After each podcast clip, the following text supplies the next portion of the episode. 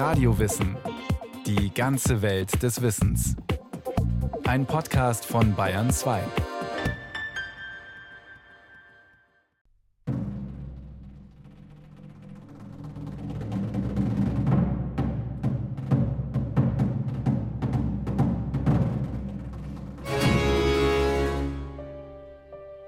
Du siehst, wohin du siehst, nur Eitelkeit auf Erden. Was dieser heute baut, reißt jener morgen ein. Wo jetzt noch Städte stehen, wird eine Wiese sein, auf der ein Schäferskind wird spielen mit den Herden. Wenn man sich die Frage stellt, was das individuelle Besondere ist, was man mit Andreas Gryphius unmittelbar verbindet, dann ist das Wesentliche eine sehr eigene Sprache, die man anderswo auch nicht so leicht wiederfindet. Was jetzt noch prächtig blüht, soll bald zertreten werden. Was jetzt so pocht und trotzt, ist morgen Asch und Bein. Nichts ist, das ewig sei, kein Erz, kein Marmorstein. Jetzt lacht das Glück uns an, bald donnern die Beschwerden. Im 17. Jahrhundert selbst war er immer der Dichter des Pathos. Später sagte man dann Zentnerworte, Donnerworte. Der hohen Taten Ruhm muss wie ein Traum vergehen.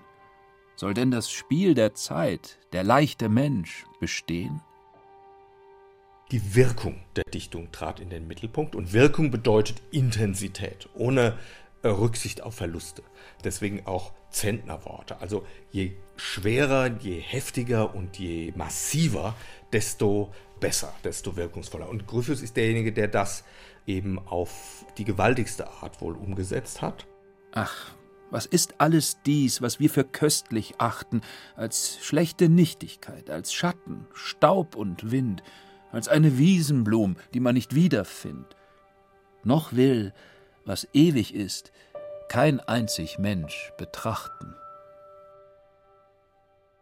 Es ist keine erfreuliche Botschaft, die Andreas Gryphius hier verkündet.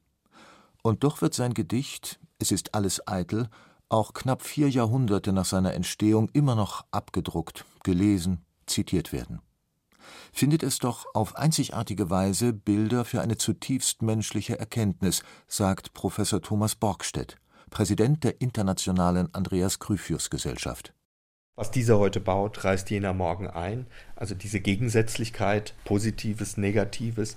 Dann die Idyllik, jetzt dieses bukolische Bild des Schäferkindes, das da nach dem Untergang der Kultur wieder die Schafe weidet. Also eindringliche Bilder von einer überzeitlichen Wirkung, die natürlich auch überzeitliche Themen aufgreifen. Da kommt sehr vieles zusammen. Und aus einer geistlichen Perspektive steht dieser Unbeständigkeit natürlich die Beständigkeit des Glaubens und des Himmelreichs gegenüber. In Gryphius Epoche, dem Barock, war die Erinnerung an die Vanitas, die Nichtigkeit alles Irdischen, das zentrale Motiv in Kunst und Kultur. Tod, Sterben und Vergänglichkeit der Welt und alles, was damit zusammenhängt, das bewegt die Menschen und das hat er mit seiner Sprache eben hier auch entsprechend gewaltig umgesetzt, also auch in Versen, die man dann vielleicht im Ohr hat. Andreas Gryphius, geboren als Andreas Greif am 2. Oktober 1616 im schlesischen Glogau, erfuhr schon in früher Kindheit hautnah die Vergänglichkeit des Lebens. Als er vier war, starb der Vater, ein evangelischer Geistlicher. Beim Tod der Mutter war Gryphius gerade einmal elf. Fortan lebte er beim Stiefvater, einem Lehrer, der allerdings schon bald wegen seines evangelischen Glaubens aus Glogau vertrieben wurde und den Jungen auf Geheiß der Obrigkeit zurücklassen musste. Später holte er ihn nach und kümmerte sich um seine Ausbildung. Nach vier Jahren Gymnasium, die letzten beiden in Danzig, trat Gryphius seine erste Stelle an. Er wurde Hauslehrer bei einer Adelsfamilie, deren Söhne er später zum Studium begleitete. Und auch bei der für junge Männer von Stand obligaten Kavalierstour quer durch Europa. Ein Glücksfall für den jungen Dichter, der auf diesem Weg nicht nur seinen Horizont erweitern konnte, sondern auch den Schrecken des Dreißigjährigen Krieges entkam, den er seit seiner Kindheit hatte miterleben müssen. Er ist zehn Jahre im Ausland gewesen und hat lange in Leiden in den Niederlanden studiert. Das Zentrum jetzt des reformierten Europa, eine reformierte Universität. Dann geht er Paris, Rom, wo er viel Kontakt zu Jesuiten hat, also im katholischen Zentrum Europas. Und dann ist er ein ganzes Jahr in Straßburg, also eine bedeutende lutherische Universität des Reichs. Das heißt, er hat im Grunde alle geistigen Zentren auch der verschiedenen Konfessionen intensiv besucht und dort also intensive Kontakte geknüpft und sich auch entsprechend natürlich bilden können und informieren können.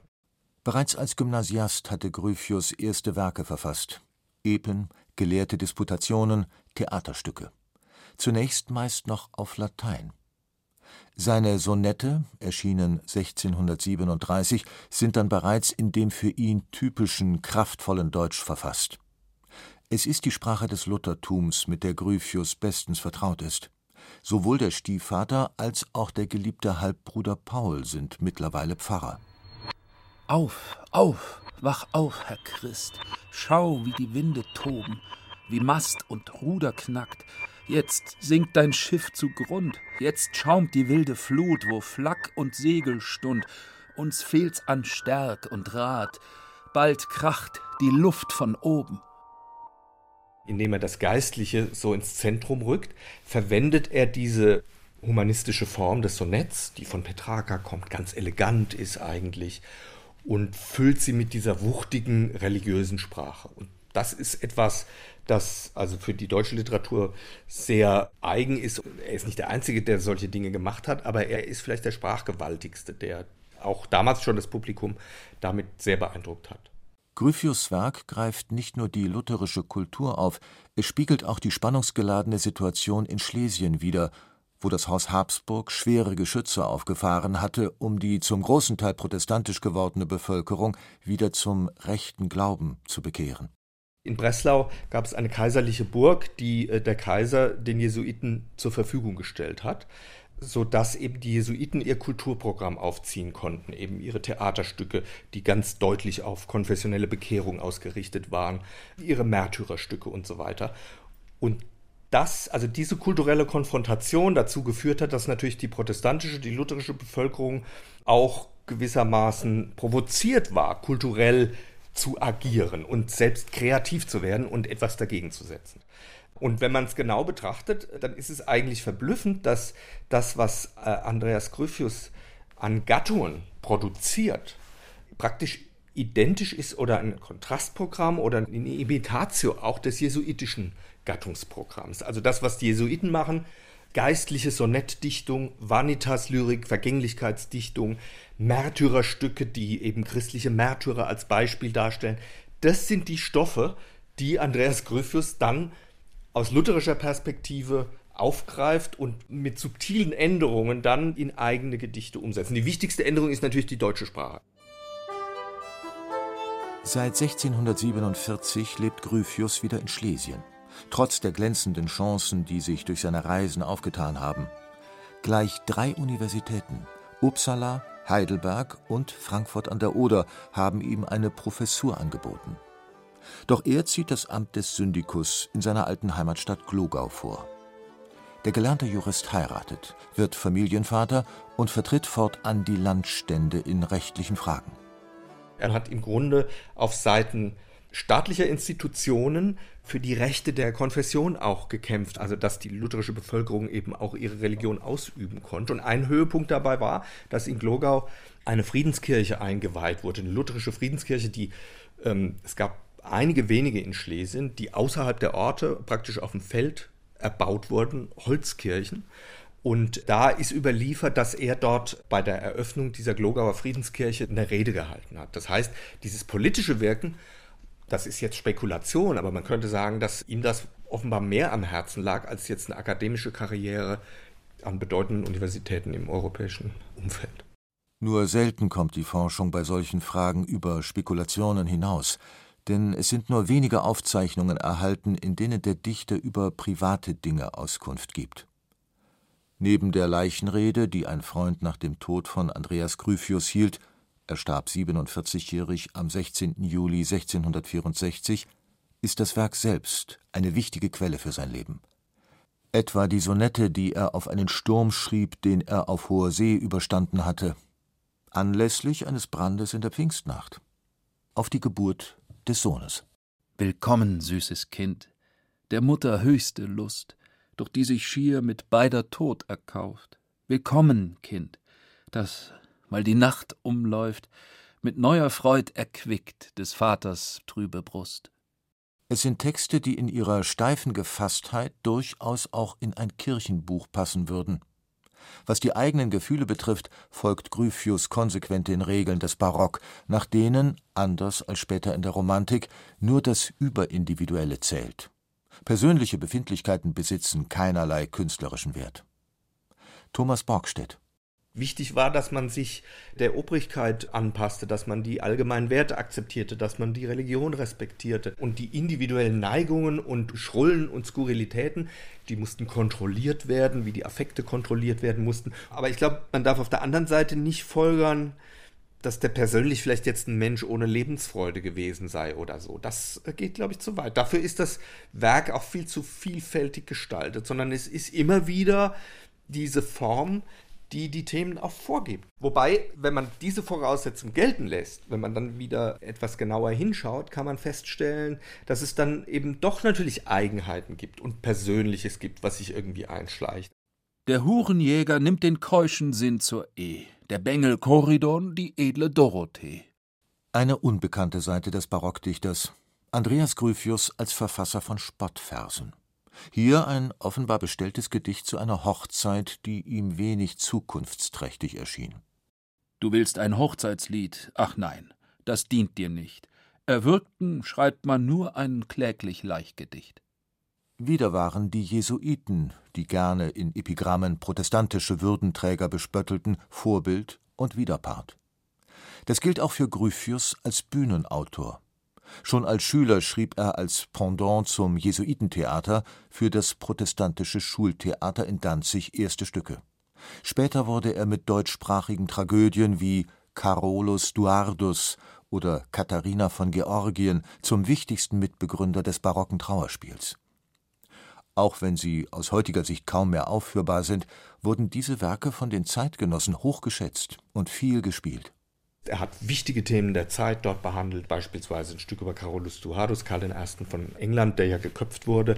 Da hat er praktisch ein ganz aktuelles politisches Stück, wo er aus lutherischer Perspektive das vehement ablehnt, dass der König hingerichtet wird. Was ein wichtiger politischer Punkt war. Die Jesuiten waren zum Beispiel für ein Widerstandsrecht aus einer kirchlichen Perspektive heraus. Also wenn der Fürst ein Tyrann war, dann durfte man aus jesuitischer Sicht dagegen mit Gewalt vorgehen.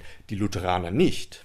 Und er hat darüber hinaus Komödien geschrieben. Also den Horribili Cribrifax beispielsweise ist eine Komödie von ihm. Der hatte auch Humor. Also Komödien, Tragödien und die Lyrik. Und das ist relativ einzigartig, weil nicht jeder beherrscht dieses ganze Spektrum. Und in allem sozusagen erstklassige Texte. Ach und weh. Er macht einfach verrückte Sachen, wie also beispielsweise dieses Sonett Die Hölle, wo er gewissermaßen den Schrecken der Hölle sprachlich umsetzen will, aber auch formal. Mord, Zeter, Jammer, Angst, Kreuz, Marter, Würme, Plagen, Pech, Folter, Henker, Flammen, Stank, Geister, Kälte, Zagen. Ach, vergeh. Ein Sonett hat ja bekanntlich zwei Quartette, A4 Verse und zwei Terzette, A3 Verse. Und normalerweise sind das Alexandriner Verse, also alle Verse sind gleich. Es gibt aber auch ungewöhnliche Formen, wo unterschiedliche Verse kombiniert werden. Und in diesem Höllensonett kombiniert er den kürzestmöglichen Vers mit dem längstmöglichen Vers. Also gewissermaßen das ganze Spektrum an metrischen Möglichkeiten in ein Sonett gepackt. Tief und Höhe, Meer, Hügel, Berge, Fels – Wer kann die Pein ertragen?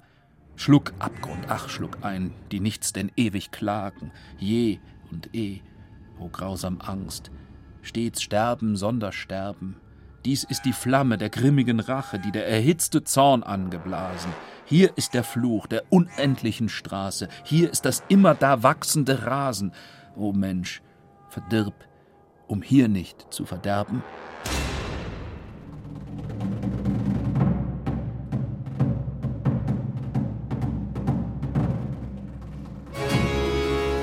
Ein Kupferstich zeigt den Dichter in mittleren Jahren.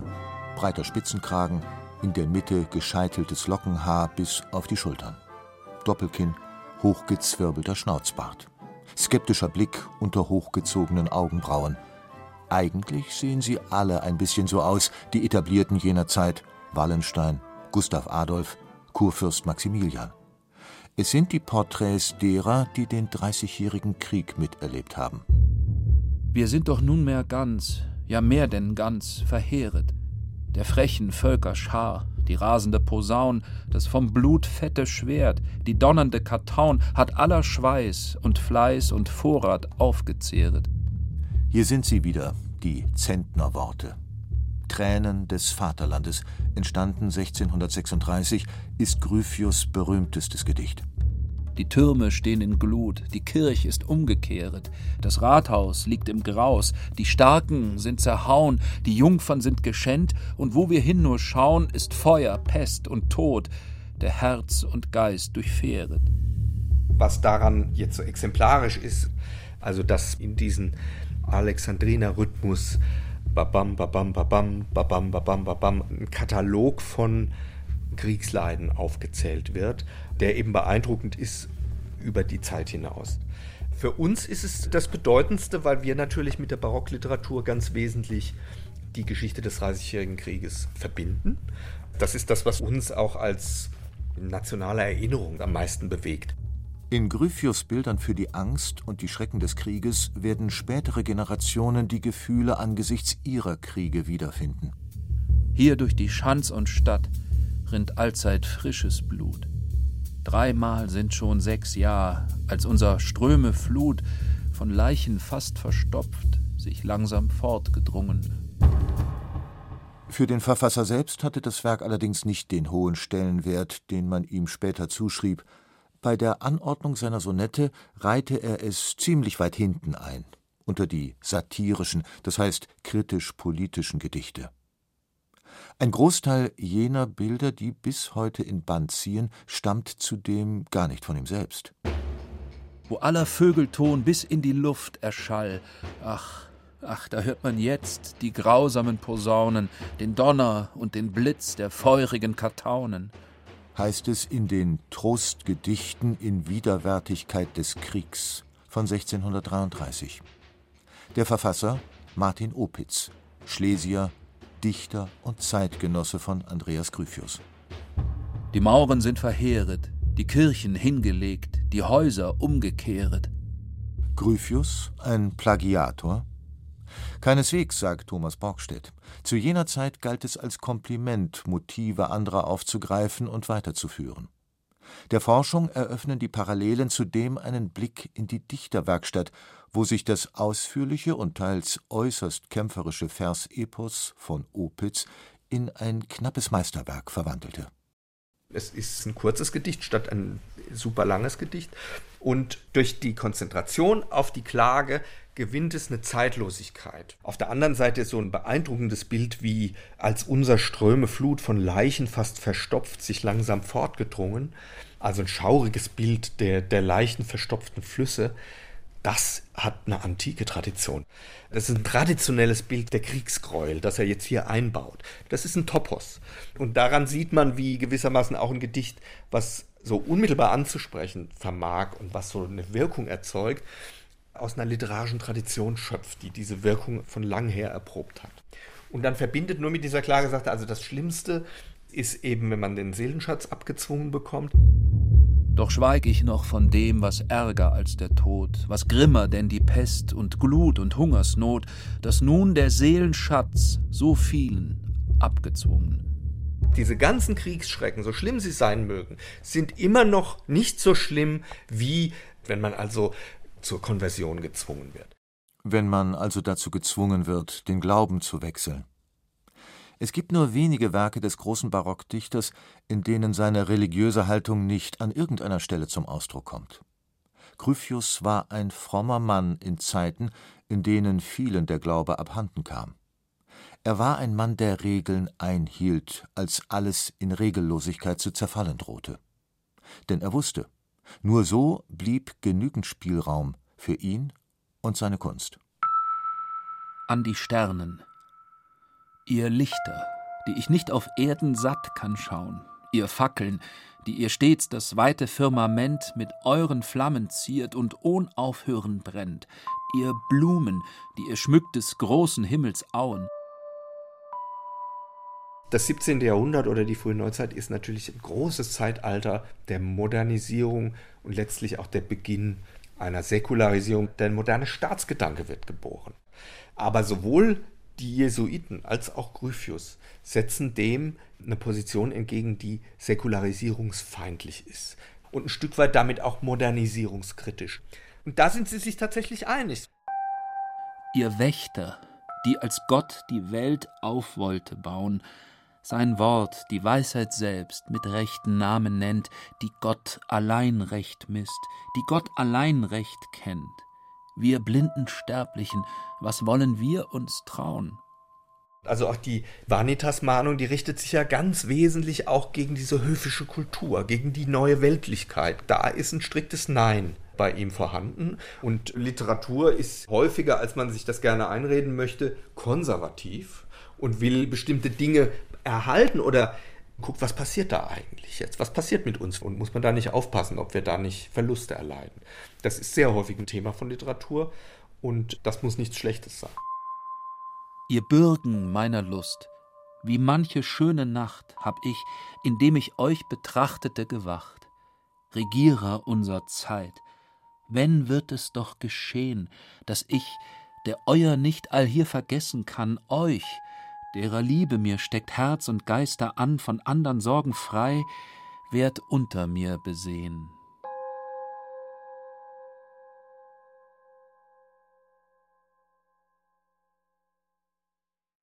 Sie hörten Andreas Gryphius von Carola Zinner. Es sprachen Andreas Neumann und Thomas Leubel. Ton und Technik Birgit Vetter. Regie Irene Schuck.